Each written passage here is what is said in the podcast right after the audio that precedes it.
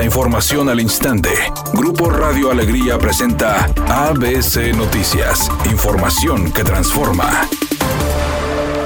El exgobernador de Nuevo León, Jaime Rodríguez Calderón, fue detenido después de iniciarse la investigación por presunto desvío de recursos. Así lo informaron las autoridades que señalaron que la detención se llevó a cabo en el municipio de General Terán, al sur de la ciudad de Monterrey. Extraoficialmente se informó que el exmandatario fue trasladado al penal 2 de Apodaca.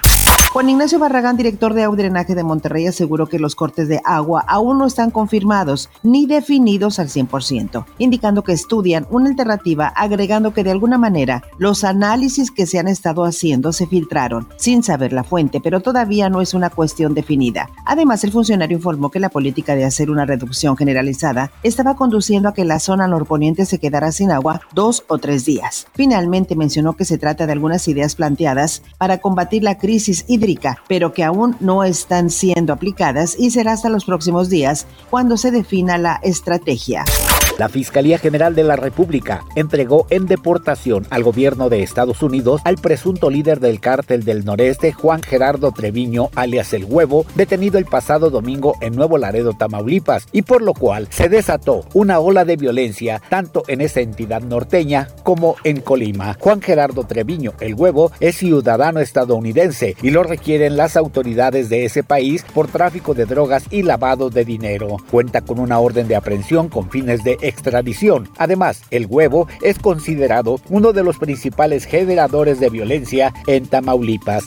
Editorial ABC con Eduardo Garza. Pues dicen que ya se avecina un aumento a las tarifas del transporte. La excusa es que van ocho años sin actualización y dicen que ya son necesarias. Otro golpe al bolsillo. ¿Y dónde están aquellos que defenderían a los usuarios? No se les ha visto por ningún lado.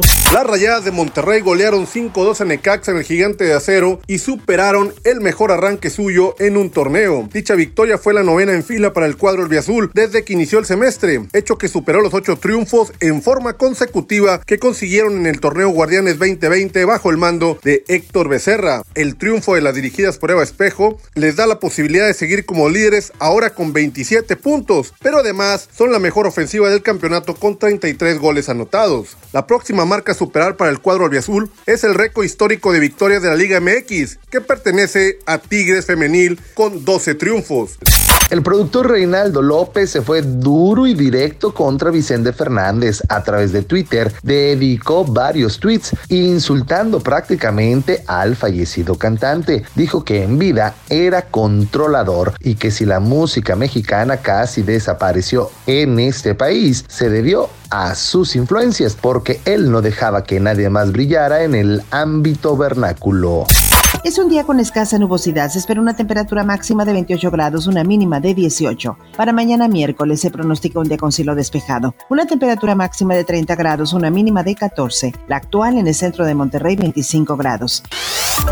ABC Noticias. Información que transforma.